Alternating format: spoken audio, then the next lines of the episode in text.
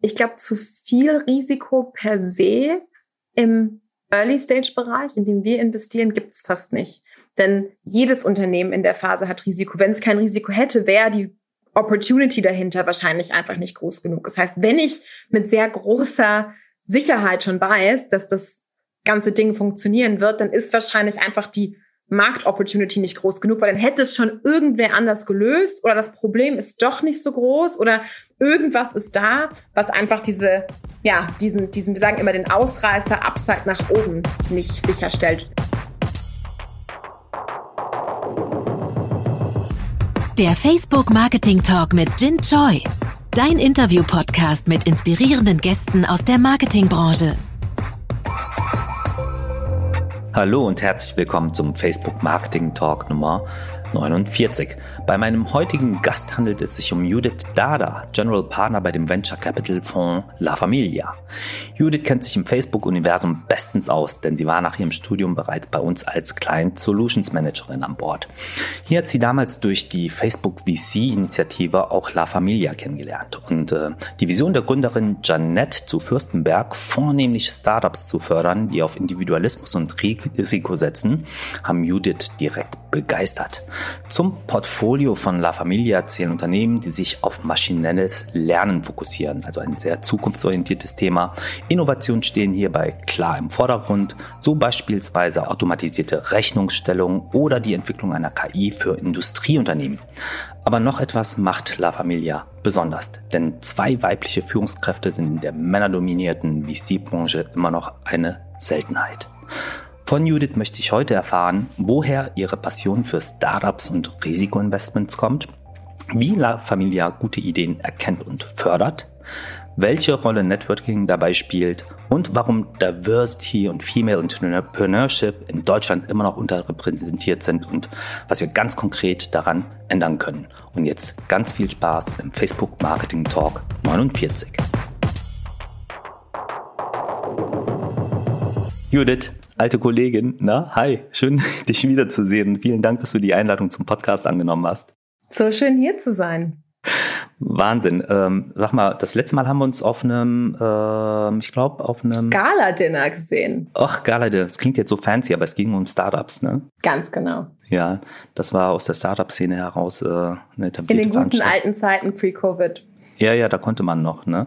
Nee, ich, mich hat das auch total gefreut und das ist vielleicht auch eine der Einstiegsbrücken ähm, für unser heutiges Gespräch. Ähm, du bist ja direkt nach dem Studium zu Facebook und hast äh, ja die, die Entry zu einem Tech-Giant geschafft, ja, wie man so schön sagt. Und da hast du ja bei uns äh, äh, viel Erfahrungen sammeln können, sehr viel Impact machen können und hast dich äh, dann aber für einen ganz anderen Weg entschieden.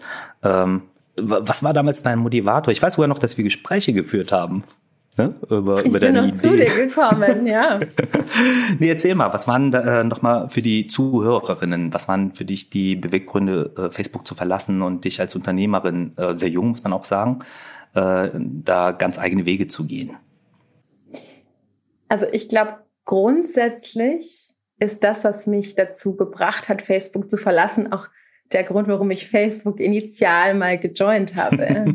ich war immer ein technologiebegeisterter Mensch. Das hat eigentlich angefangen, als ich noch relativ jung war. Ich habe damals ein Studentenmagazin in München geleitet, das Unikat-Magazin, das gibt es bis heute. Und ähm, das war im Endeffekt eine ganz klassische Printausgabe ja, von einem Magazin von Studenten für Studenten. Und ganz am Anfang habe ich noch irgendwie Werbe ja, mit Werbekunden gesprochen, die irgendwie angerufen, um irgendwie ja, Werbeeinnahmen zu generieren, weil wir dieses Magazin immer kostenlos oder mit einem geringen Beitrag verkauft haben.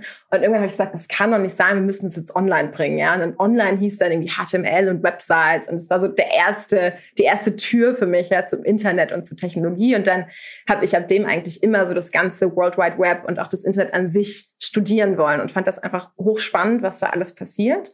Und ähm, habe dann tatsächlich auch während meines Studiums noch im Master angefangen, stärker mit der Facebook und Instagram API für Research-Zwecke zu arbeiten und bin dann so auch zu Facebook gekommen, weil ich das einfach so eine spannende Arbeit fand, so eine spannende Plattform, eben gerade auch Netzwerke, Menschen, Gesellschaften, Communities zu untersuchen. Ähm, also diese, sag ich mal, Faszination für Technologie und für Innovation hat mich damals zu Facebook gebracht. Und ich glaube, bei Facebook habe ich dann unglaublich viel gelernt, unglaublich viele Möglichkeiten auch bekommen. Ich habe ja damals auch, sage ich mal, im Sales-Team auf einer relativ technischen Ebene auch gearbeitet, viel mit Daten gearbeitet. Und das hat mir dann eigentlich irgendwann die Augen dafür geöffnet, dass Facebook als Unternehmen natürlich irgendwie grundsätzlich erstmal sehr erfolgreich ist. Und natürlich habe ich im Kleinen meinen Impact dazu beigetragen, aber im Großen und Ganzen, glaube ich, ist Facebook auf einem sehr, sehr erfolgreichen Weg schon immer gewesen. Und auch Amazon, einen der Kunden, den ich damals betreut hatte, eben auch. Also ich habe gesehen, wie zwei große Tech-Unternehmen miteinander arbeiten und mir gedacht, sag mal, es muss doch irgendwie auch jüngere Unternehmen geben da draußen, die genau diese Form von Skillset, von datengetriebenen Arbeiten, von Netzwerkeffekten eben auch brauchen können. Und ähm, die Venture Capital und Startup-Industrie hat für mich eben genau dieses Versprechen irgendwo ähm, ja, gehalten. Also dieses Versprechen, an einer frühen Phase eines Unternehmens beteiligt zu sein und maßgeblich auch dazu beitragen zu können, dass das Unternehmen erfolgreich wird. So erfolgreich, wie dann irgendwann Amazon und Facebook geworden sind. Das war eigentlich meine Mission und so hat sich dann an der Stelle der Kreis geschlossen. Und ich bin schweren Herzens ja dann von Facebook weg. Ich habe immer gesagt, wenn ich jemals, und das sage ich nicht, weil wir im Facebook-Marketing Podcast sind, sondern ich wirklich immer gesagt, wenn ich zurück jemals in meinem Leben zu einem Corporate gehen würde, dann wäre es immer Facebook, weil ich einfach enorm viel mitgenommen habe und auch in meiner Arbeit als VC auf enorm vielen Learnings aufbauen konnte, die ich bei Facebook gesammelt habe, ja, in ganz unterschiedlichen Bereichen. Auf der einen Seite, wenn man sich überlegt, so die ganzen Startups, mit denen ich jetzt arbeite, das sind häufig Unternehmen, die sind paar Monate alt, manchmal ein paar Wochen alt, manchmal ein paar Jahre alt, aber sie sind allermeistens sehr jung. Ähm, da versuchen Gründer und Gründerinnen ihr Bestes, um Kultur aufzubauen, um Technologien aufzubauen, die wirklich auch skalieren. Aber natürlich gibt es unglaublich viel, was man sich abschauen kann bei den Facebooks, bei den Googles, bei den Amazons dieser Welt. Viel an Leadership und Kultur. Also diese ganze, dieses, dieser ganze Shift hinter Bring your whole self to work. Ja, das war bei uns bei Facebook damals schon Motto, wirklich den Menschen in seiner ganz, Ganzheit zu sehen, in seinen einzelnen Aspekten auch zu empowern, seine beste Arbeit zu tun, aber eben auch seine best, sein bestes Leben zu leben irgendwo. Ja, ich glaube, das ist was, was Startups sich unglaublich stark von den Tech-Firmen abschauen können, wenn es darum geht, wirklich gute Kultur und, und irgendwie auf der Performance wie auf der persönlichen Ebene zu, zu fördern aber auch eben dieses datengetriebene Arbeiten, was bei Facebook einfach gang und gäbe war, ja, alles zu messen, irgendwie alles, jedes KPI in Frage zu stellen, was nicht gemessen wird, das existiert nicht, ja, also ähm, das ist, glaube ich, schon viel, was ich mir da abschauen konnte, was jetzt in meinem Job als VC und in der Arbeit mit Startups nach wie vor ein kleiner Baukasten ist, äh, von dem ich mich bedienen kann. Finde ich stark. Ich meine, du hast jetzt zwei äh, schon, schon Bereiche genannt, ja. Äh, auf die wir bei Facebook extrem fokussieren, das ist ja Kultur. Ich glaube, ich kenne kaum eine andere Org, die so sehr stark auf eine äh, stimmige und inklusive Kultur ausgerichtet ist wie Facebook. Hast du denn das Gefühl, äh, und, und natürlich äh, zum, das zum einen, das andere natürlich aber auch dieses progressive, nach vorne gerichtete Denken bei der Produktentwicklung und bei der Nutzung ähm, von, von Solutions und bei der Aufstellung von Solutions, Entwicklung von Solutions und wie auch dort die Daten treiben können. Ähm, sind das auch die zweitrangenden Faktoren, die du dann halt bei den Ventures siehst, dass die halt auch zu skalierbarem Impact führen? Ähm, sind das Hurdles? Sind das Entwicklungsbereiche? Wie ist da deine Wahrnehmung? Gibt es da so einen roten Faden? Ja, absolut. Also wir sagen in der frühen Phase immer, es gibt die verschiedenen Investmentphasen. Es gibt die sogenannte Angel- oder Pre-Seed-Phase. Ja, ist ganz früh, da nehmen Unternehmen so ein paar hunderttausend Euro vielleicht auf, manchmal eine Million. Dann gibt es die Seed-Phase, da gibt es vielleicht schon ein erstes Produkt und erste Kunden. Und dann gibt es irgendwann die Skalierungsphasen ab der sogenannten Series A, Series B, wo dann wirklich irgendwie das Produkt verkauft werden kann, irgendwelche replizierbaren Go-to-Market-Strategien da sind und das Unternehmen seine Flügel ausbreitet. Und wir sagen immer, in der Pre-Seed-Angel-Phase investieren wir faktisch in einen Gründer oder eine Gründerin. Und in der Seed-Phase investieren wir in irgendeine Form von Team.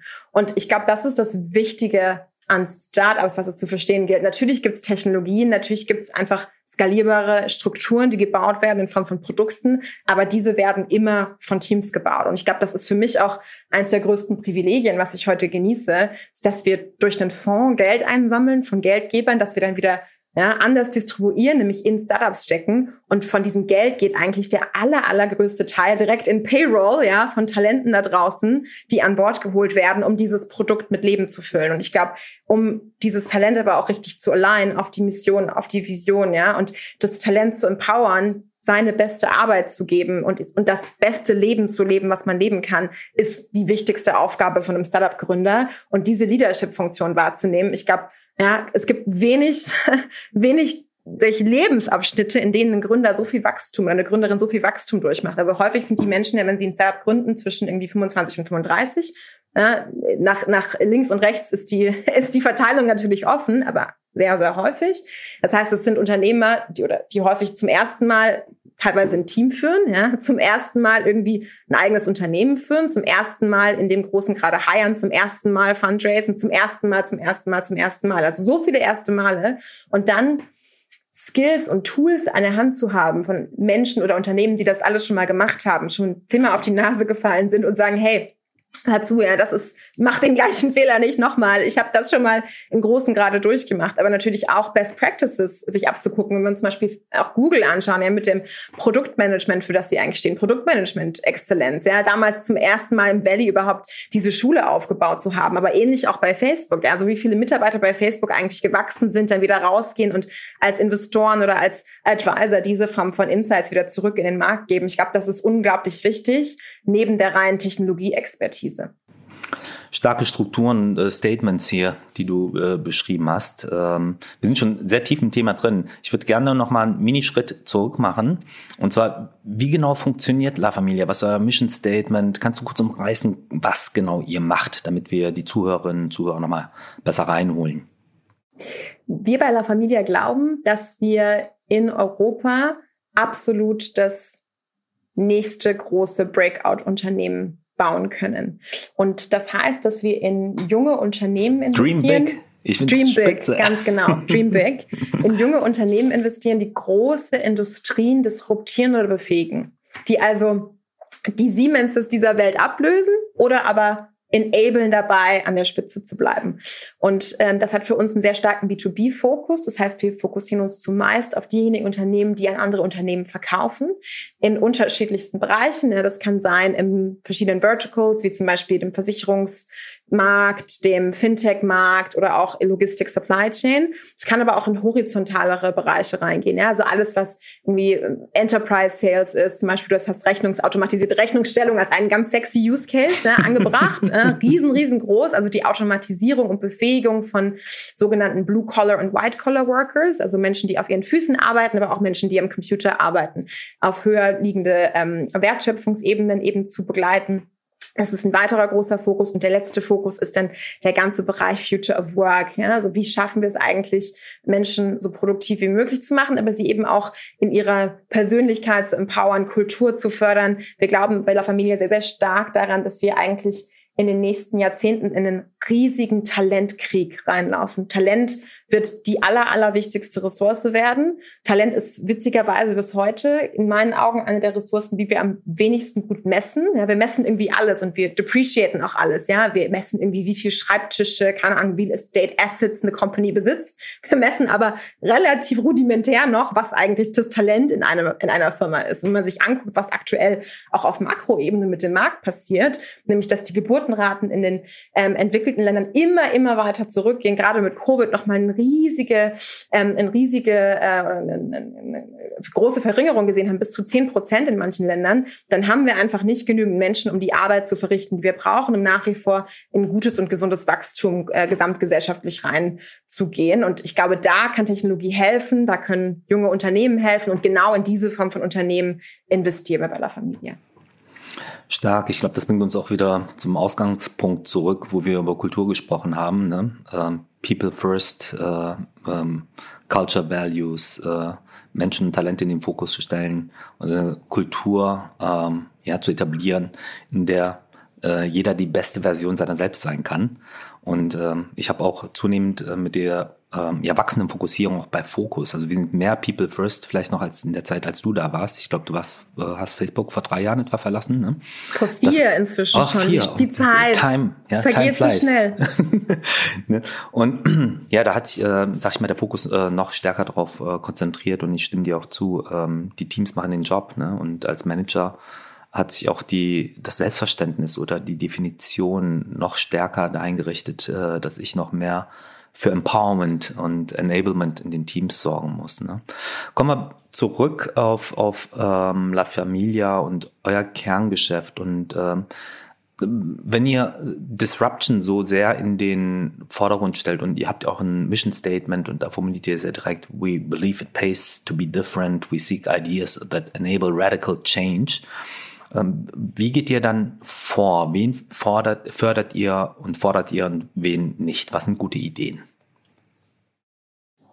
Gute Ideen sind Lösungsansätze, die sich Technologie bedienen und dadurch Probleme aus der Welt schaffen. Ich glaube, das ist erstmal grundsätzlich, was wir für eine gute Idee halten.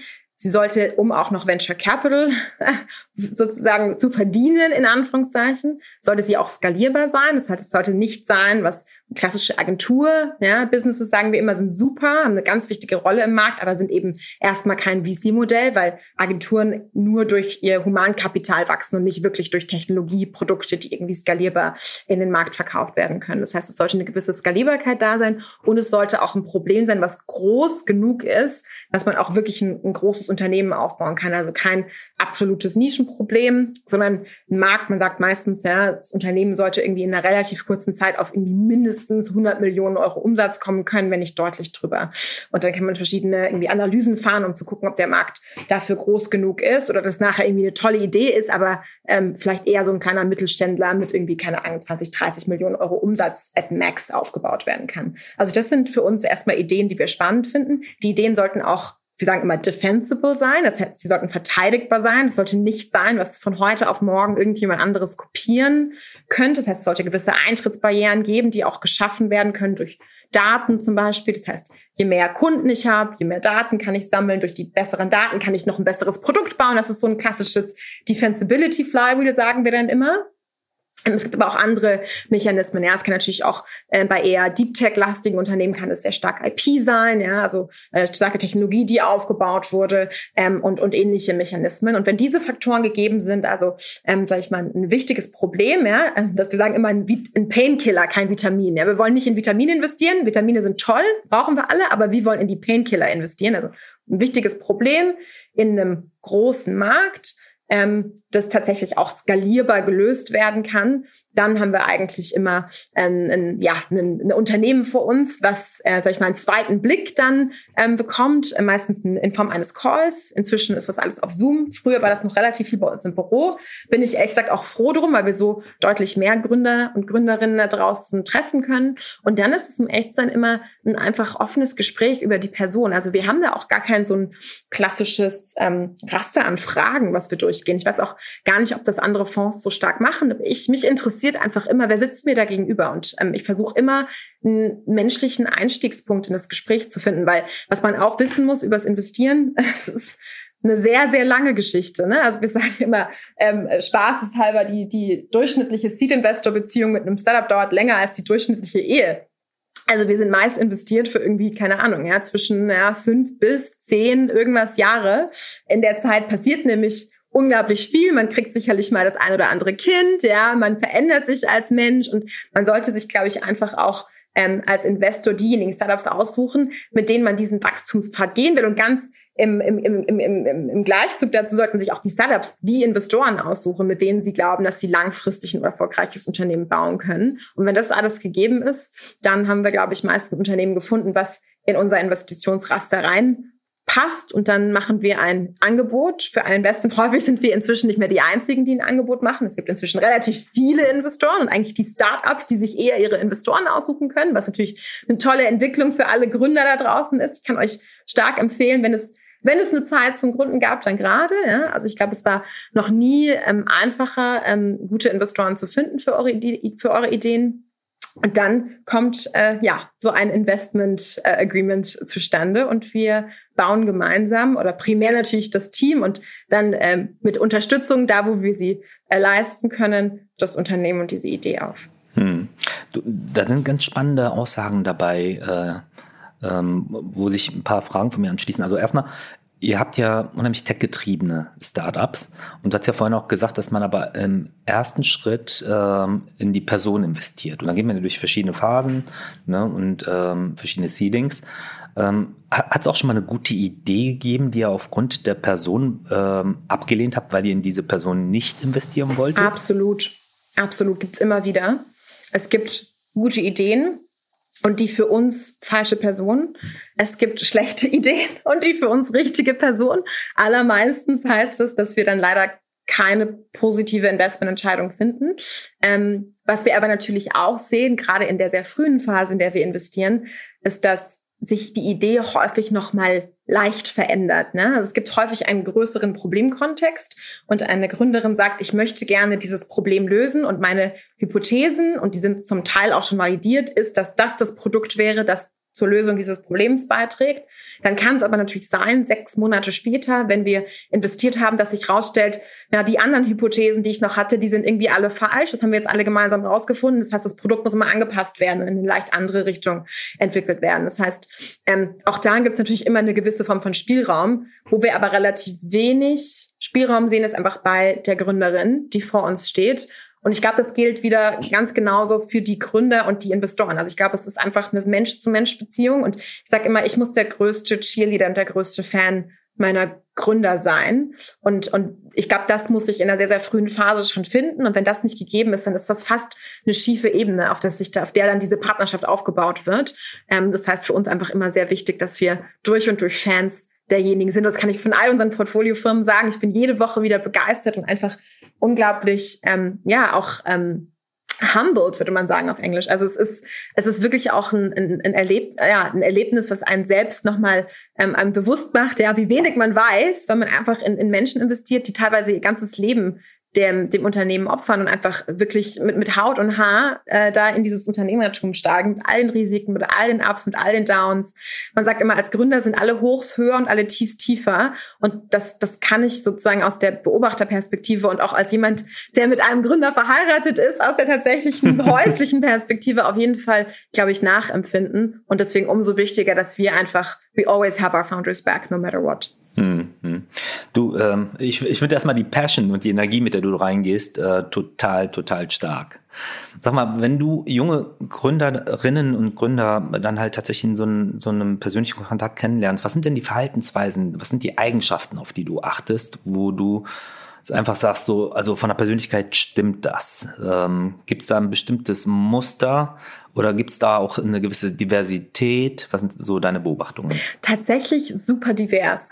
Ähm, also es gibt keinen äh, Gründertyp, äh, auf, auf den wir, glaube ich, als, ähm, als Fonds scharf stellen, sondern ganz im Gegenteil sind es immer unterschiedliche Qualitäten. Also ich glaube, wir haben Gründer, die sind sehr introvertiert, wir haben Gründer, die sind sehr extrovertiert, wir haben sehr tech- und produktaffine Gründer und auch wiederum Gründer, die stärker in der Execution, in der kommerziellen ähm, ähm, Stärke aufgehen. Also da haben wir eine relativ starke Bandbreite. Man muss natürlich auch immer wissen, dass es allermeistens kein einzelner Gründer oder eine einzelne Gründerin ist, die wir ähm, backen, sondern es sind meist Teams. Das heißt, auch da finden sich wieder komplementäre Stärken und Schwächen. Wir fragen auch häufig, wenn es Teams sind, die gründen, wo auch dann, sage ich mal, die, die Anteile im Unternehmen relativ gleich verteilt sind, also beispielsweise ein, ein technischer Gründer und ein eher kommerziell orientierte Gründerin, ähm, dann äh, fragen wir auch immer, ähm, was denn die Schwächen des jeweils anderen sind, die sich in anderen Stärken ähm, dann widerspiegeln. Also wie das Team sich eigentlich gegenseitig auffängt und ähm, was zum Beispiel auch Fehlersituationen waren, die irgendwie gemeinsam durchlebt wurden, aus denen man gelernt hat, ähm, um eben genau festzustellen, ja, haben wir hier eigentlich zwei Gründerinnen, die eigentlich genau das Gleiche können und deswegen vielleicht irgendwann an eine Wachstumsgrenze stoßen werden oder Gründerinnen, die wirklich einfach sich gemeinsam empowern auf diesem gemeinsamen Wachstumspfad und sich dahingehend auch auch ausbalancieren. Das heißt, da liegt eigentlich die Würze in der, in der Breite an unterschiedlichen Profilen. Aber ich glaube, eine Sache, die immer sehr, sehr stark durchscheint für mich, sind einfach Gründer, die ganz glasklar irgendwas in ihrem Markt und ihrem Produkt sehen und verstanden haben. Also ich glaube schon, dass es wichtig ist für Gründer, eine gewisse Form von Meinung zu vertreten ohne zu blind, scheuklappentechnisch nicht nach links und rechts schauen zu können. Das heißt, den Kontext immer wieder aufnehmen zu können, reflektieren zu können, aber sehr klar für sich im einzelnen Raster auch abschichten zu können, welche Informationen dafür hilfreich sind und ihre Meinung über die Welt vielleicht erweitern, aber welche Informationen sie auch für sich als nicht hilfreich empfinden und deswegen abdiskontinuierend zur Seite legen können, weil in dieser gesamten Informationsflut, in der wir uns befinden, ne, also muss man sich das mal vorstellen, als als junge Gründerin, ja, man hat Kunden, man hat irgendwie äh, Mitarbeiter, man hat irgendwie natürlich auch wahrscheinlich irgendwie manchmal regulatorisch irgendwie Stakeholder, mit denen man sich beschäftigen muss, man hat Partnerschaften und häufig alles noch sehr, sehr ressourcenconstrained. Also ich habe auch nicht super viel Geld oder super viel Stunden am Tag, um das alles zu lösen. Wenn ich dann nicht in der Lage bin, eben schnell zu schalten und reflektiert ähm, aber doch auch ähm, bestimmt, diese Entscheidungen zu treffen und in der Lage zu sein, eben auch schnell nach vorne sich zu bewegen, dann ist es, glaube ich, für, für, Gründer erstmal sehr, sehr schwierig, ein Foot on the ground zu bekommen, wie man so schön sagt auf Englisch. Das heißt, das ist doch dann ein Skillset, was, egal ob man introvert oder extrovert, tech-affin oder nicht tech-affin ist, was, glaube ich, eine wichtige Grundvoraussetzung ist, um guter Gründer oder gute Gründerin zu sein. Und, und wir haben ein paar Gründer bei uns im Portfolio, die das einfach exzellent machen, Gründer, die immer schaffen, jeden Menschen für sich arbeiten zu lassen, ohne dass die Menschen das teilweise wissen. Ja, also die sich einfach selber als der größte Multiplikator rausstellen, weil man hat immer ja, weniger Ressourcen, als man eigentlich bräuchte und dann in der Lage zu sein, egal wo man hingeht, alle Leute irgendwie ähm, sozusagen zu einem Gefallen zu bringen, den sie einem plötzlich schulden, ohne dass man das überhaupt wusste. Angeborene ist ein unglaublich Leadership. starkes, genau, absolut, ist ein unglaublich Ja, so starkes Talent. Ja, ich glaube, ich weiß, was, was du meinst. Es gibt Leute, die können einfach vereinnahmen und Dinge bewegen und auch eine Ja. gewisse Faszination auslösen, was ja auch so eine, eine der Leadership-Qualitäten ist, ähm, die äh, entscheidend sind. Ähm, was ich aber toll finde, ist, wie differenziert ihr dann tatsächlich an diese Betrachtung reingeht. Und ähm, du weißt ja auch, dass wir bei Facebook extrem Wert auf äh, Diversität legen, nicht nur im Gender-Kontext, sondern auch auf Experiences, like-minded people zum Beispiel nicht immer nur einzustellen. Ja, das ist so ein Klassiker. Ja, ähm, äh, everyone likes to hire like-minded people, klar, weil das immer connected ne? und, und so, da differenzierter reinzugehen und Diversität auch so zu leben, das finde ich auf der Ebene halt auch ganz, ganz, ganz entscheidend. Aber wenn ihr so Gespräche führt und ähm, prinzipiell damit Person und Idee erstmal einverstanden seid, wie geht ihr an Risikobetrachtung ran? Wann ist, äh, wann ist zu viel Risiko gegeben? Wann äh, kriegt ihr kalte Füße? ich glaube, zu viel Risiko per se im Early-Stage-Bereich, in dem wir investieren, gibt es fast nicht. Denn jedes Unternehmen in der Phase hat Risiko. Wenn es kein Risiko hätte, wäre die Opportunity dahinter wahrscheinlich einfach nicht groß genug. Das heißt, wenn ich mit sehr großer Sicherheit schon weiß, dass das ganze Ding funktionieren wird, dann ist wahrscheinlich einfach die Marktopportunity nicht groß genug, weil dann hätte es schon irgendwer anders gelöst oder das Problem ist doch nicht so groß oder irgendwas ist da, was einfach diese, ja, diesen, diesen, wir sagen immer den Ausreißer Upside nach oben nicht sicherstellt. Denn was man wissen muss über Venture Capital, und das war mir am Anfang bevor ich sehr, sehr tief in diesen Markt eingestiegen bin, zu dem gerade auch nicht bewusst. Ja, ich bin ja irgendwie auch relativ viel mit Statistik zu tun gehabt in der Vergangenheit und da ist ja auch immer viel normal verteilt. Ja, also man denkt dann, gut, bei so Unternehmen, da gibt es dann ein paar, die sind nicht erfolgreich, dann gibt es irgendwie so die große Mitte und dann gibt es ein paar, die werden sehr erfolgreich. Aber wenn man sich tatsächlich die Returns, also die Gewinne oder Rückflüsse von, ähm, von VC-Fonds anschaut, dann sind die nach einer sogenannten Power-Law-Kurve verteilt. Das heißt, es gibt ein paar Unternehmen, die werden unglaublich erfolgreich, sind absolute Ausreißer und der ganze Rest ist im Vergleich zu diesen unglaublich erfolgreichen Unternehmen relativ bedeutungslos. Das heißt, ist die große Frage beim Venture Capital investieren ist nie, was ist das Risiko meiner Downside, sondern immer, wenn es eine Upside gibt, wie gigantisch groß kann diese Upside sein? Also diesen Bias for Upside, das ist immer die Perspektive, die wir beim Investieren einnehmen und im Zweifel rechnen wir damit, das ist in unserem Fondsmodell fest so verankert, dass wir einen relativ großen Anteil unserer Portfolio-Investments auch abschreiben werden.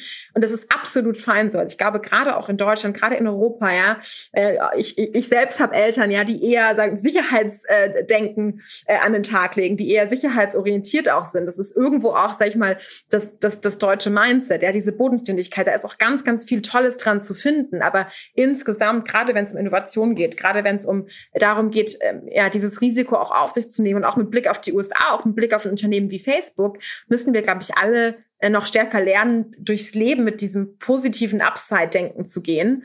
Ähm, es gibt ja auch spannende Studien, dass wir eigentlich als Menschen sehr stark von dem sogenannten Negativity Bias geprägt wurden. Ne? Also aus der Steinzeit kommt, es war halt verheerend, wenn ich den Tiger um die Ecke nicht gesehen habe oder irgendwie, wenn dann meine irgendwie Freundin mal aufgefressen wurde von dem, das dann nicht gelernt und an meine Kinder weitergegeben habe. So pass auf, wenn der Tiger um die Ecke steht.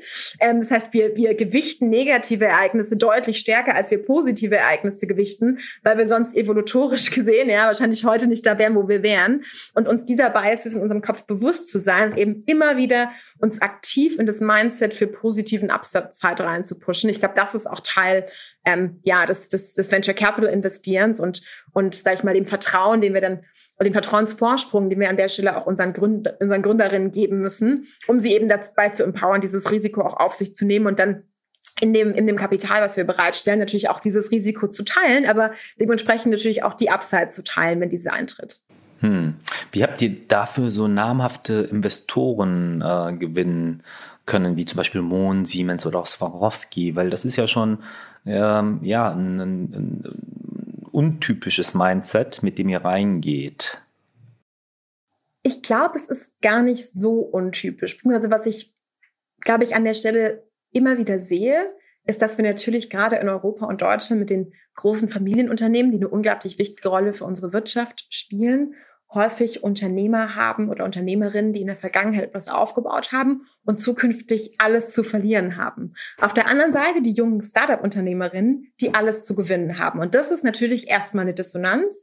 Das ist das klassische Innovators Dilemma. Wenn ich eine gewisse Basis aufgebaut habe, dann muss ich diese auch schützen. Da hängen häufig viele Arbeitsplätze dran, da hängt unglaublich viel Wissen, unglaublich viel Arbeit dran. Das alles von heute auf morgen ja über den Haufen zu werfen und irgendwie große Innovation zu machen, ist einfach schwierig für Unternehmen. Ich glaube, das muss man auch so wertschätzen und wahrnehmen und respektieren. Aber wenn Unternehmerinnen und Unternehmer sprechen, dann sprechen die immer eine Sprache und treffen sich immer auf Augenhöhe, weil dieses gelebte gesellschaftliche und ökonomische Teilhabe.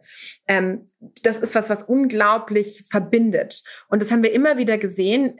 Die Familienunternehmen, ja, die etablierten Unternehmer stehen eigentlich erstmal grundsätzlich dem Gründertum super, super positiv gegenüber. Natürlich wagt dann der ein oder andere mal irgendwie ja, eine kritische Frage mit Blick irgendwie ja auf die Zahlen, ja, die sind doch immer noch irgendwie in der Miese. Wie kann es denn sein, dass die jemals Umsatz machen? Heißt, dieses, diese andere Sprache von Wachstum zu verstehen, ja, und zu verstehen, dass Amazon auch super, super lange immer angekreidet wurde, ach, die machen doch nur Verluste, die werden nie profitabel sein, das Unternehmen wird nie erfolgreich sein. Und damals nicht gesehen zu haben, dass das Unternehmen einfach sehr aggressiv in verschiedenste Wachstumsfelder investiert hat, was ihnen heute erlaubt, die Marktpositionierung einzunehmen, die sie einnehmen. Ich glaube, das müssen wir noch lernen. Aber grundsätzlich dieser Respekt und das Verständnis für das Unternehmertum ist, glaube ich, auch bei unserer Investorenbasis sehr, sehr stark gegeben. Und deswegen setzen sie natürlich auch auf, auf Fonds wie uns und auf andere Fonds da draußen, ähm, um eben auch da wiederum teilzuhaben und natürlich auch den Markt besser zu verstehen und diese Learnings dann wiederum in ihre eigenen Unternehmenskontexte hineinzutragen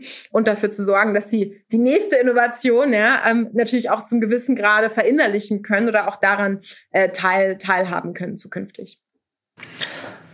Cool. Ähm, liebe Judith, ich komme jetzt äh, zum Werbeblock, liebe Zuhörerinnen äh, und Zuhörer.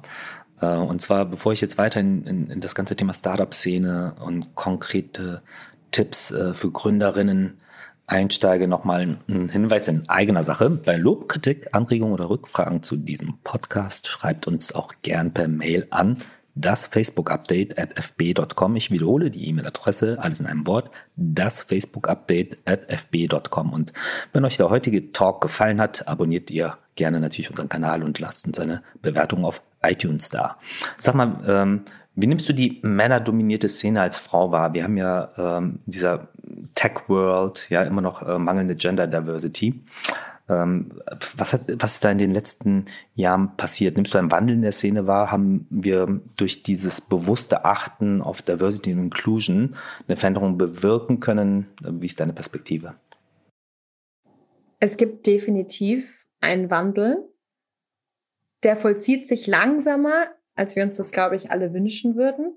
Aber es gibt einen Wandel. Ich glaube, es ist keine Frage, dass im Vergleich zu den Unterhaltungen, die wahrscheinlich vor 20 Jahren über dieses Thema geführt wurden, versus die Unterhaltungen heute, der grundsätzliche Wert von Diversity inzwischen weitestgehend anerkannt ist und an vielen Stellen, noch nicht an genügend Stellen, aber an vielen Stellen Maßnahmen ergriffen werden, um Diversität zu fördern. Was ich aber immer noch sehe, ist, dass Diversity und Veränderung Wachstumsschmerzen hervorruft. Und dass wir, glaube ich, noch keine Kultur gefunden haben, uns aktiv auch in diese Schmerzen hineinzulehnen. Es tut weh, Veränderungen möglich zu machen. Es tut weh, die eigene Position in der Gesellschaft in Frage zu stellen, die eigenen Privilegien in Frage zu stellen. Nichts davon ist einfach, aber das macht das Ganze noch umso wichtiger. Und ich glaube, an der Stelle gibt es zu häufig nach wie vor Lip Service, ja, also ein nach außen kommunizierter Support für Diversität, aber kein aktives Leben dieses Wachstums und Veränderungsschmerzes. Und wenn man sich die Zahlen anguckt, wir haben, glaube ich, 16 Prozent der Startups, die, ähm, die äh, mindestens irgendwie eine weibliche Gründerin haben, die aber insgesamt dann deutlich weniger Venture Capital ähm, bekommen als, äh, als ähm, rein männlich äh, geförderte Teams. Wir sehen ähnliche Zahlen, wenn es um Migrationshintergrund geht. Da gab es jetzt auch die erste Studie, die ähm, der Startup Monitor herausgebracht hat, wo man auch sieht, dass diejenigen Gründer, die Migrationshintergrund haben und vor allem auch die Gründer und Gründerinnen, deren Eltern nicht aus, sage ich mal, EU oder EFTA oder UK-Ländern ähm, kommen, sondern eben aus, weiß ich nicht, ne, Türkei, ähm, Pakistan, Indien, I don't know, ähm, dass die nochmal eine größere Funding-Lücke auch haben im Vergleich zu denjenigen Teams, die entweder keinen Migrationshintergrund haben oder eben aus den klassischeren EU-Ländern. Und ich glaube, das ist ein, ein, weiteres Problem, was wir sehen. Das heißt, es gibt diese strukturellen ähm, Hindernisse und es gibt immer mehr Awareness. Aber wenn es dann tatsächlich darum geht, die eigenen Privilegien in Frage zu stellen, an den eigenen Positionen innerhalb der Fonds, ja, auch im, nicht nur im, im Junioren-Level, sondern auch im seniorigeren Level Menschen einzustellen mit Diversity Background, dann ist da, glaube ich, noch eine deutliche Lücke, die verbleibt und auch eine Lücke, die wir im, im Funding sehen. Und ich glaube, beides hängt miteinander zusammen. Wir müssen die Venture Capital Szene diversifizieren, um dann auch ähm, entsprechend ja, in diversere Startups investieren zu können, weil einfach gewisse Pattern Recognitions ablaufen im Kopf. Ich hatte neulich wieder ein Beispiel, ähm, dass ein befreundeter, ganz toller VC-Partner mir sagte in einem in einem Call, ach, eins von unseren Portfoliounternehmen ist super. Der Gründer erinnert mich total an diesen anderen Einhorngründer. Ja, also es war eine total positive Aussage, aber in dem Moment fällt es natürlich auch wie Schuppen vor den Augen. Die Beispiele, die wir haben in unseren Köpfen, ja, die unterbewussten Mechanismen, die ablaufen, vor denen sich auch niemand von uns schützen kann. Wir alle sind menschlich. Wir alle sind in der Informationsflut jeden Tag gefangen und versuchen nur Komplexitätsreduktionsmechanismen irgendwie ja, möglich zu machen, um, um Herr der eigenen Gedanken zu bleiben. Natürlich verfallen wir in die Muster, die wir tagtäglich vorgelebt bekommen. Und da aktiv gegenzusteuern und aktiv zu sagen, nein, ich, ja, der erinnert mich daran, aber wie kann denn diese Form von Erfolg auch anders aussehen? Wie kann die andere Form annehmen? Ich glaube, diese aktive Aufgabe, weil sie Energie braucht, weil sie Schmerz bedeutet, ist nach wie vor was, was wir nicht aktiv genug wahrnehmen. Und gerade wenn es um Themen wie Migrationshintergrund geht. Ja, ich finde viele Menschen, die dafür inzwischen sehr offen sind, aber ich finde auch viele Menschen, ich weiß nicht, ob du das kennst, Jen, aber die dann so ein bisschen, deren Augen leer werden. Ja, wenn das Thema Diversität anfängt, in irgendeinem Raum aufgenommen zu werden, dann gibt's so diesen klassischen, nach wie vor, I'm sorry, weißen Mann, dessen Augen faktisch blank werden. Du merkst, der Connect zu, du bist gemeint, dein Privileg ist gemeint. Das ist nicht das Thema von Judith, weil sie dunkle Hautfarbe hat. Das ist nicht das Thema von Jin. Das ist Thema von jedem. Das ist gerade das Thema derjenigen, die am besseren Ende des Privilegs sitzen. Dieser Disconnect ist mir immer noch zu groß. Und da ist, das ist ein Thema, an dem wir einfach alle gemeinsam nach wie vor arbeiten müssen. Aber viel zu häufig, finde ich, wird diese Arbeit irgendwie in unsere Schuhe geschoben, ja, die Schuhe der Frauen, die Schuhe derjenigen mit Migrationshintergrund und nicht als Aufgabe derjenigen wahrgenommen, die eben ja massiv von, von den ähm, Dissonanzen oder Strukturen ähm, ja, äh, benefiten, die ähm, die Diversity nach wie vor sind. Ne? Ja, ja, genau. Du, ich kann dir nur hundertprozentig zustimmen. Ähm und ähm, die Erfahrungswerte auch teilen. Ähm, ja, der, der, der Caucasian White Male fühlt sich oftmals einfach nicht angesprochen. Ne? Inzwischen durch die lautere Diskussion fühlt er sich angesprochen und findet es dann halt auch oft defensiv übertrieben. Ja, es gibt ja auch noch andere Probleme, es gibt auch noch wichtigere Probleme. Ähm, jetzt stellt euch doch mal nicht so an. Ne? Und äh, das sind so Defensivreaktionen, die ich immer noch ähm, ähm, gehäuft wahrnehme. Und aus Makroaggressionen haben sich viele Mikroaggressionen entwickelt. Das ist etwas, was noch viel differenzierter zu betrachten ist und wo die Diskussion auch nochmal intensiver geführt werden muss. Und ich glaube, dass Aufklärung hilft, äh, das Thematisieren hilft, dem Finger draufhalten hilft und ähm, dass man da halt auch unnachgiebig sein muss im Sinne von äh, das Thema wirklich visibel zu machen und auch in den Dialog einzusteigen, ähm, gleichzeitig aber auch Empathie zu haben, äh, Leute, die noch einen Weg brauchen oder vor sich haben, die ganzen Aspekte der Diversity und Inclusion Diskussion zu verinnerlichen, dass wir dort helfen müssen. Ne? Und ähm, das merkt man selbst bei uns, ähm, dass es Kollegen gibt, die immer noch so einen Discomfort haben, über das Thema zu sprechen, weil auch die Sprache, mit der über Diversität und Inklusion gesprochen wird, ähm, auch vor Herausforderungen stellt. Äh, ja, also, und das Vokabular fehlt. Das Vokabular, das Vokabular ist nicht da. Ja, ja, Absolut. Ja, und ähm, da finde ich auch ähm, jetzt ähm, auch, auch Sprachgebrauch aktiv zu adressieren. Ein Klassiker ist ja zum Beispiel im Meeting zu kommen, speziell bei einer International Company, hey guys. Ja. Ja. Und ähm, ich habe selber auf solche sprachlichen Themen geachtet und ähm, ich habe wirklich zwei, drei Monate gebraucht, aus Hey Guys, Hey All oder Hey Folks zu machen. Ja. ja. Und äh, ich finde das aber inzwischen halt wichtig und diese Sensibilisierung, die wirkt dann für viele, ach Jin, du musst ja jetzt nicht übertreiben, hey Geist ist doch so völlig okay. Nee, es ist nicht okay, weil wir haben eine ja, Gesellschaftsstruktur ja über Jahrhunderte hin gepflegt, die halt nicht integrativ war und deshalb ähm, I refuse to accept. Ne? Und äh, das fühlt 100%. sich erstmal strange für Leute an, aber ich finde auch, ähm, dass das wichtig ist. Äh, weil du wirst genau wie ich vermutlich verschiedene Erfahrungen der äh, Integration beziehungsweise Nicht-Integration gemacht haben. Und äh, bei mir sind die Leute immer so total perplex, aber Jin, äh, du bist doch voll da und äh, du hast doch nur Privilegien. Und ich sage mal, naja gut, ihr seht, wo ich bin, aber ihr kennt doch meinen Weg nicht und wie der sich angefühlt hat. ich weiß nicht, hast, äh, geht's dir da ähnlich?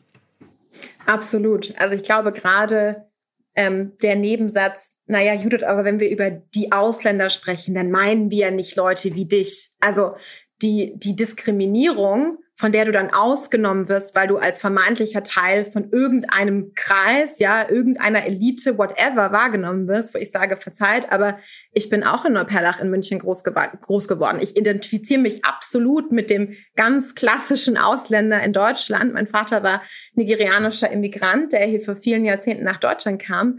Und äh, so diese vermeintliche äh, dich nicht beleidigen äh, zu wollen, indem du dann aktiv inkludiert wirst, aber diese Exklusion gegen die andere Gruppe noch viel prägnanter gemacht wird, das ist das, was mir eigentlich ständig passiert und was ich nach wie vor unglaublich finde im 21. Jahrhundert, ja, 2021, ähm, dass nach wie vor gerade in Deutschland so wenig Reflexionsvermögen da ist. Und das ist in den USA anders. Das ist sicherlich auch die ähm, Geschichte einfach anders abgelaufen. Da wurde das Thema auch anders verarbeitet. Wir in Deutschland haben wiederum andere Themenkomplexe äh, verarbeitet. Aber insgesamt merke ich doch sehr stark, dass uns die gemeinsame Sprache fehlt und die Bereitschaft, Fehler zu machen. Menschen haben unglaubliche Sorge, jemandem irgendwie falsch auf die Füße zu treten. Deswegen wird dann alles irgendwie nochmal in drei Nebensätze. Aber ich bin doch gar kein Rassist und ich bin doch eigentlich gar kein. Ich bin auch manchmal rassistisch. Wir alle haben manchmal rassistische Gedanken. Es ist leider die Realität, menschlich zu sein. Wir alle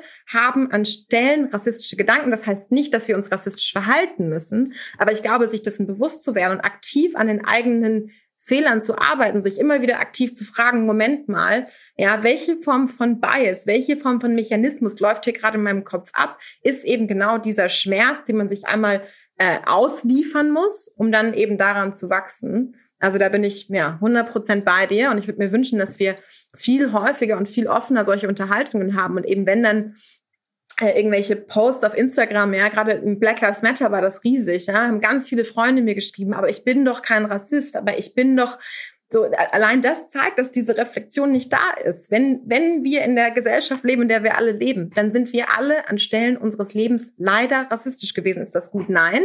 Ist das menschlich? Ja. Können wir daran arbeiten? Ja. Aber das einzusehen und zu verarbeiten ist der wichtigste erste Schritt. Judith, eine ganz konkrete Frage, weil die Diskussion, glaube ich, kann, ähm, der kann jeder folgen. Aber viele kennen ja diese Mikroaggresse, äh, diese Mikroaggressions ähm, gar nicht so, wie wahrscheinlich du und ich die erfahren haben. Aber ich habe gemerkt, das Beispiel mal helfen. Hättest du vielleicht mal ein Beispiel zu teilen mit, mit unseren Zuhörerinnen und Zuhörern, wo du einmal tatsächlich einfach äh, nicht inkludiert wurdest, weil du Women of Color bist? Ja, also ich glaube, grundsätzlich habe ich nach wie vor so häufig das Gefühl, im Raum zu sein, aber nicht am Tisch zu sitzen. Und es ist aufgrund dieser Intersektionalität von ich habe dunkle Hautfarbe und ich bin Frau natürlich relativ schwierig in dem jeweiligen Kontext herauszufinden, auf welcher von beiden Variablen beruht es jetzt oder vielleicht sogar auf beiden Variablen beiden. zusammengenommen. ja, aber das, das äh, reichte von ähm, irgendwie also Kommentaren. Ich habe damals ein begabten äh, Förderungsstipendium bekommen. Im, im, in, der, in der Uni. Dann meinte jemand aus meinem Stipendium, naja, ist ja klar, warum du hier bist, ne? Schwarze Frau, Zwinker, Zwinker, ha, ha, ha meinte es vielleicht gar nicht böse, aber es hat mich unglaublich getroffen und hat eine Härte in mir hervorgerufen, eben jetzt noch härter arbeiten zu wollen, noch, noch stärker zeigen zu wollen, dass ich hier bin, weil ich, weil ich hart arbeite und weil ich nicht auf den Kopf gefallen bin und weil ich meinen Platz genauso verdiene wie andere Menschen in diesem Stipendium. Also das, das erzeugt sicherlich auch ein neues Ambitionslevel und hat mich gepusht an Stellen meines Lebens.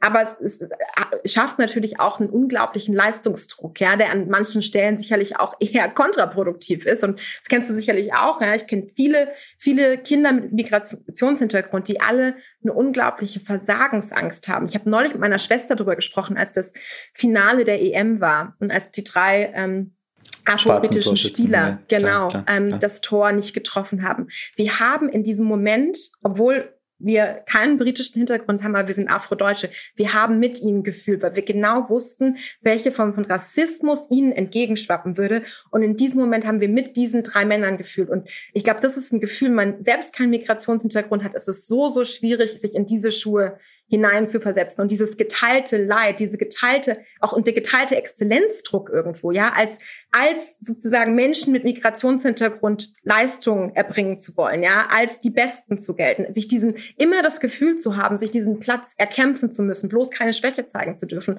Das ist, das kann natürlich Ambitionen fördern, aber es kann auch unglaublich belastend sein. Und an der Stelle mussten wir uns selbst an der Nase packen und wirklich sagen, wie, wie, wie unfair ist es auch diesen drei Männern gegenüber, dass, dass unser geteilter Druck nun zusätzlich auf ihren Schultern lastet. Also auch da wieder eine eigene Reflexion, die bei uns stattgefunden hat, zu sagen, ja, es, auf der einen Seite fühlen wir mit ihnen, aber auf der anderen Seite ist es natürlich zusätzlicher Druck, den sie verspüren, ja, von uns, der ihnen eigentlich an der Stelle gar nicht gebührt.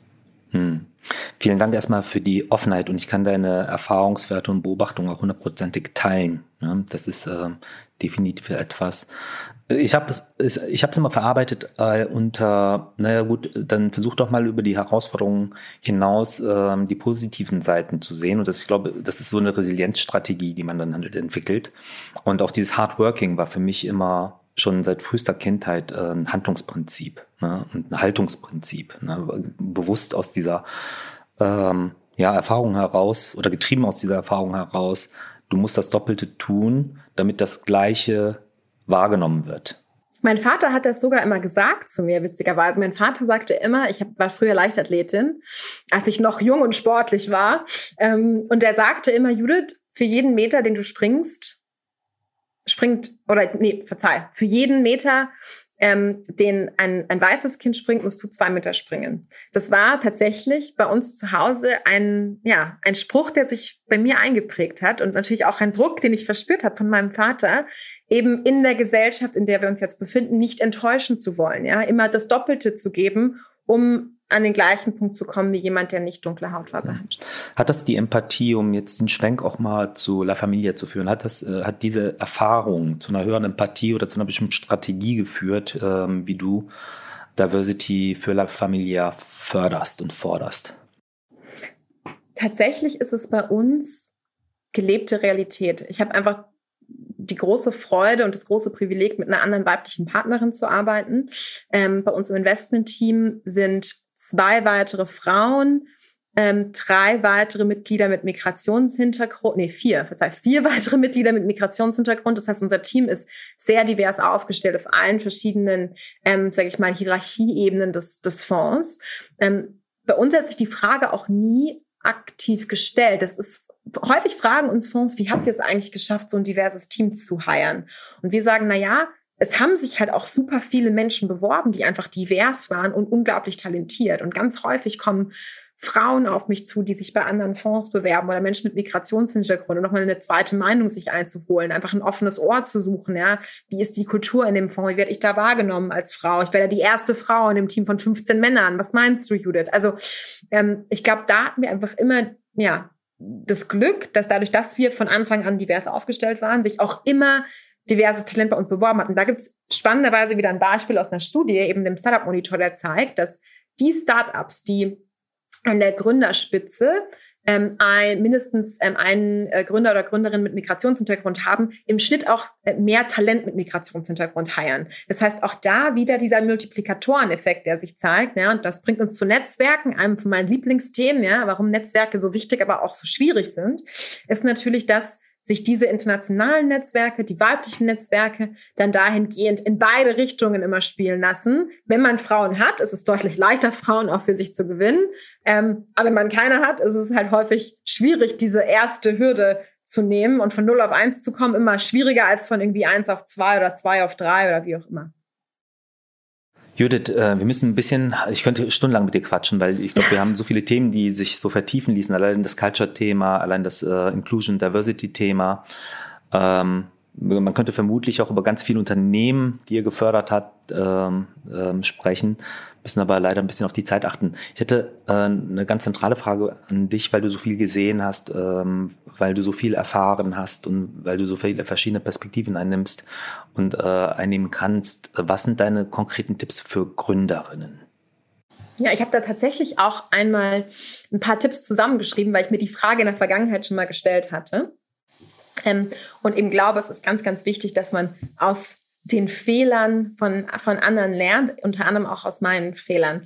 Ähm, ich glaube, das Allerwichtigste zu wissen als weibliche Gründerin ist, dass ein warmes Intro super, super wichtig ist. Unsere VC-Welt fußt nach wie vor auf Beziehungen. Ja, auf derjenige hat das gesagt, derjenige kennt den ähm, Schritt für Schritt arbeiten wir uns auch in eine, einen Schritt an Variablen, die ein bisschen neutraler oder objektiver sind, aber Beziehungen spielen nach wie vor eine sehr, sehr wichtige Rolle. Das heißt, ich sage immer zu Gründerinnen, für jede Stunde, die du an deinem Deck bastelst oder irgendwie eine Präsentation vorbereitest, verbring drei Stunden dabei, dein Netzwerk auszubauen. Und das Allerwichtigste, was ich immer, immer wieder sage, ist, glaube nicht oder mach nicht den Fehler zu denken, deine einzigen Netzwerkpartnerinnen sind weiblich.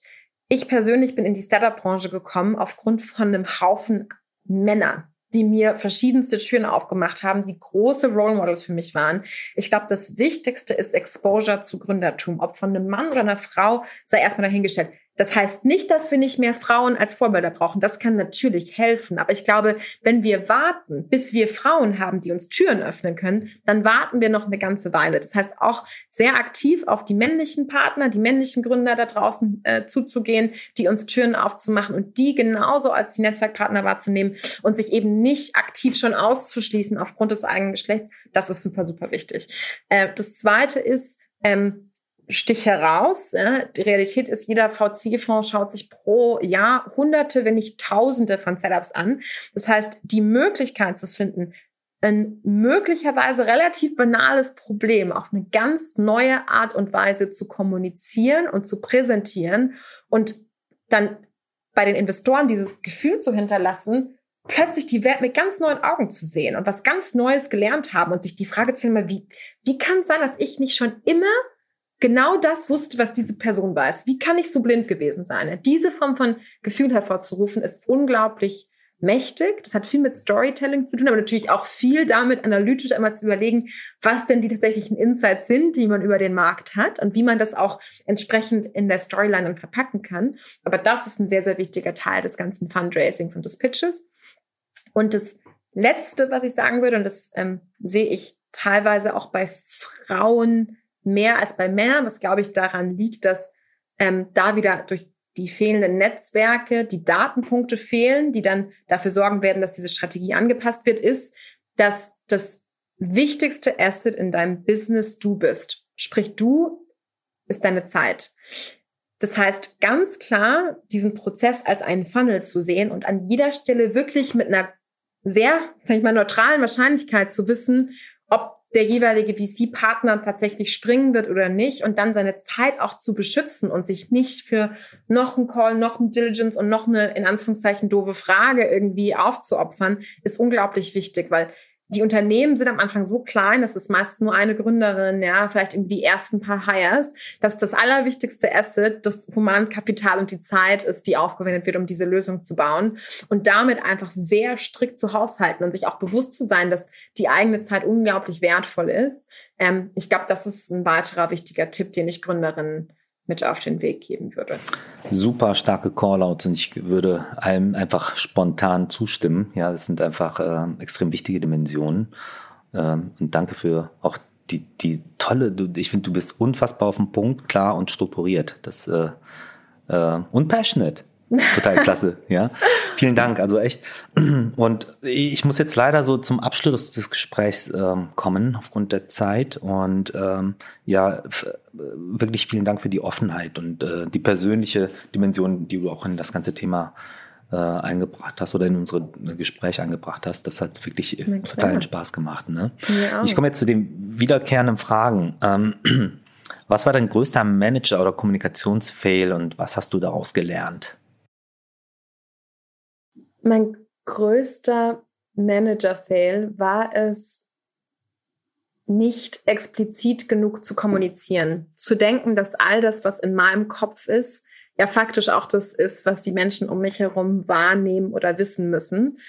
Und nicht genügend Empathie und Stärke auch zu haben, in der Situation zu wissen, dass das, was in meinem Kopf ist, nur in meinem Kopf ist, im Kopf von niemand anderem und es meine Aufgabe ist, an jeder Stelle, egal wie busy mein Kalender ist, egal wie stark mein Stresslevel nach oben gepusht wird, ich dem gesamten Unternehmen, allen Mitarbeitern offene und transparente Kommunikation schulde, weil das eine ebenso wichtige Aufgabe meines Leaderships ist, wie das Abarbeiten meiner verschiedenen Tasks. Und ich tendiere dazu, in mich selbst reinzugehen und in kleinen Abarbeitungsmodus zu kommen und nicht mich nach außen zu öffnen und sehr transparent zu machen, wo ich gerade stecken geblieben bin, ja, was gerade die Prioritätenverschiebungen sind. Das ist was, was ich auf die harte Tour über die letzten paar Jahre lernen musste, was nach wie vor Learning Challenge ist und Growth Pain, durch den ich jede Woche durchgehe. Aber ähm, wo ich hoffentlich jetzt inzwischen ein bisschen besser drin geworden bin. Communication, it's not an easy one, ne? Nope. Ja, daran können wir alle ständig wachsen. Welche drei Erfolgsfaktoren haben dich zu der Expertin gemacht, die du heute bist? Eine riesengroße Portion Neugier. Und ich sage immer, sich trauen, nichts zu wissen und alles zu lernen. Ich glaube, ein riesengroß großer Fehler, den viele Menschen machen, gerade Menschen, die vermeintlich wichtige Positionen in unserer Gesellschaft innehaben, ist sich nicht mehr zu trauen, zuzugeben, nichts zu wissen. Ich weiß ganz häufig überhaupt gar nichts. Wenn ich in Calls mit Gründern bin, die irgendwas machen, von dem ich noch nie irgendwas gehört habe, diese, diesen Mut zu haben, zu sagen, Moment mal, verzeih, ich habe noch nie davon gehört. Kannst du mir bitte einmal erklären, was das genau sein soll? Diese Neugier, aber auch natürlich diese irgendwo Schamlosigkeit, ähm, ja, vor, vor, vor den Grenzen des eigenen Wissens zu haben. Ich glaube, das ist super, super wichtig. Und dann einfach Wikipedia-Artikel oder was auch immer, ja, Fachzeitschriftartikel nach Fachzeitschriftartikel durchzulesen. Also ich habe immer ähm, mir einfach gedacht, nichts im Leben kann nicht gelernt werden. Und wenn ich mir dieses Paper durchlesen muss, was irgendwelche Ärzte geschrieben haben, ja, ich verstehe vielleicht nur 10 Prozent, aber immerhin verstehe ich 10 Prozent. Und beim nächsten Mal verstehe ich 12 Prozent und dann verstehe ich irgendwann 18 Prozent. Also kein Wissensgebiet dieser Welt als sich nicht erschließbar zu, ähm, zu, zu sehen. Das ist das Erste. Das Zweite ist, wir hatten es vorhin schon angesprochen, das ist, glaube ich, das Talent, was viele ähm, äh, Kinder mit Migrationshintergrund von ihren Eltern auch mit auf den Weg bekommen haben, ist Ausdauer und Resilienz. Immer wieder aufzustehen, immer wieder zu wissen, dass oh, ähm, Genau, dass, dass das Leben hart ist, ähm, aber dass wir insgesamt auf gut Deutsch gesagt härter sind und, und ja, diese Ausdauer zu besitzen und auch, das bringt mich zum dritten Punkt, das Support-Netzwerk zu haben. Ähm, einfach Menschen im Leben zu haben, die einen lieben, egal wer man ist, egal wo man ist, ähm, egal ähm, was man gerade tut, ob man erfolgreich ist, ob man nicht erfolgreich ist. Ich hatte immer das Glück, eine unglaublich ähm, unterstützende Familie zu haben, die mir sehr, sehr viel mit auf den Weg gegeben haben, immer das Gefühl gehabt zu haben, dass mir da der Rücken gestärkt wird. Habe auch bei vielen ähm, Freunden von mir mitbekommen, die häufig aus deutlich privilegi privilegierteren Familienverhältnissen kommen, dass sie das überhaupt nicht hatten. Dass die zwar ja alles Geld Safety, der Welt ne? hatten, ne? aber ganz genau, aber Eltern, die nicht wirklich hinter ihnen standen. Da hatte ich unglaublich großes Glück. Ich habe einen Ehemann, der mir immer den Rücken frei hält, der das mit der Sheryl Sandberg sagte immer bei Facebook damals. Ähm, sucht euch einen Mann, der wirklich auch den Haushalt mit euch teilt, der auch irgendwie die Kindererziehung mit euch teilen würde. Also auch da habe ich jemanden gefunden, der einfach das ganze Leben absolut 50-50 sieht und nicht irgendwie 60-40 oder irgendwas. Mhm. Mhm. Genau, also diese drei Faktoren haben mich, glaube ich, zu dem Menschen gemacht, der ich hoffentlich heute bin. du, ich würde das auch alles total unterschreiben. Das, der ist, äh, das ist auch sehr deckungsgleich äh, tatsächlich mit dem auch, was ich als Antwort geben würde. Und dieses Ausdauerelement, was du ähm, genannt hast, äh, vielleicht noch mal eine kleine Anekdote von mir. Ich hatte äh, mit als angehender Manager und äh, äh, im Leadership-Nachwuchskader nochmal damals bei, bei Bertelsmann hatte ich auf meinem ähm, Laptop, auf meinem ersten Laptop, ein Glück, äh, ein Fortune Cookie, also ein Glückskeks-Aufkleber und den hatte ich tatsächlich gezogen. Auf dem Glückskekszettel stand, uh, you could have tried harder. So, und dann habe ich mir den oben an meinen Laptop geklebt und immer dann, wenn ich abends Feierabend machen wollte, habe ich den Glückskeks gesehen und sage, hast du jetzt wirklich abgeliefert oder kannst du noch was tun? Das ist, äh, ja, don't do that at home. Das ist halt, ich glaube einfach mal so anekdotisch, was für ein, für ein Mindset man halt durch, durch äh, Migrationshintergrund entwickeln kann. Nochmal ein Beispiel, was in, exakt auch deine Richtung geht, Judith. Ne? Genau, dann kommen wir zur nächsten Frage. Welche Lösung auf unseren Plattformen äh, findest du besonders begeisternd? Grundsätzlich nach wie vor Ad-Produkte. Ich weiß, es gibt Menschen da draußen, die Werbung nicht so toll finden. Ich persönlich, gerade auf Instagram. Ich finde es geil, dass Facebook Möglichkeiten gefunden hat, Werbung genießbar zu machen. Ich genieße Werbung auf Instagram. Ich liebe es, durch die verschiedenen Werbeprodukte mich zu klicken und bin begeistert davon, wie gut die auf meinen Geschmack passen. Und inzwischen ist Instagram mein absoluter Discovery-Kanal. Wenn ich irgendwo Ohrringe suche, dann gehe ich mal schnell auf Facebook und hoffe, dass ich dann ganz schnell ja irgendwie entweder retargeted werde, natürlich von den Sachen, damit ich sie nicht vergesse, oder aber ja von anderen spannenden Brands da draußen gefunden werde. Heißt einfach nach wie vor, es ist, bedeutet Wachstum für viele kleine Businesses da draußen. Ich habe mega viele kleine Indie-Brands entdeckt auf den, durch die Werbeprodukte von Facebook. Ähm, das ist für mich mich nach wie vor das Produkt, was ich echt spannend finde. Stark. Bringt uns zur letzten Frage unseres Gesprächs heute. Du hast eine Stunde mit Mark Zuckerberg. Was würdest du tun oder besprechen? Wenn ich eine Stunde mit ihm hätte, würde ich auf gar keinen Fall alleine aufschlagen, sondern ich würde mir ein paar Sozialwissenschaftler, also irgendwie einen Soziologen, vielleicht einen Ethnologen, einen Psychologen mitnehmen und mit mich hinsetzen und sagen, wir vergessen einmal die gesamte Produktfunktionalität von Facebook. Wir vergessen den Like-Button, wir vergessen, wie Kommentare funktionieren, wir vergessen sogar, welche Rolle Bilder spielen.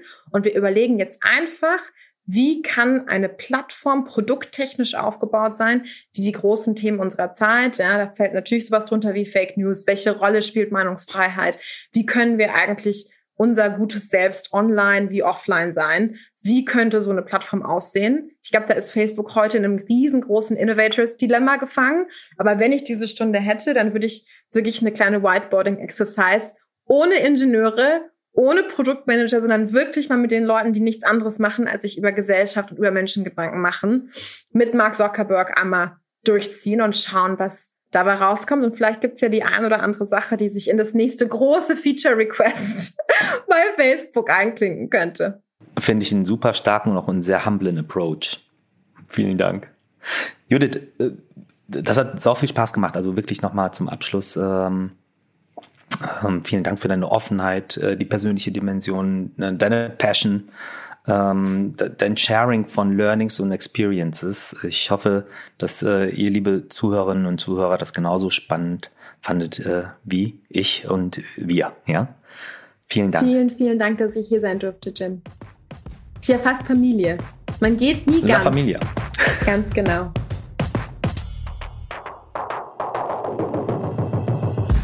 Das Facebook Update. Deine wöchentliche Podcast-Dosis aus erster Hand rund um das Thema Digitalisierung. Jetzt abonnieren in der Podcast-App eurer Wahl und up to date bleiben. Dieser Podcast wird produziert von Podstars. Bei OMR.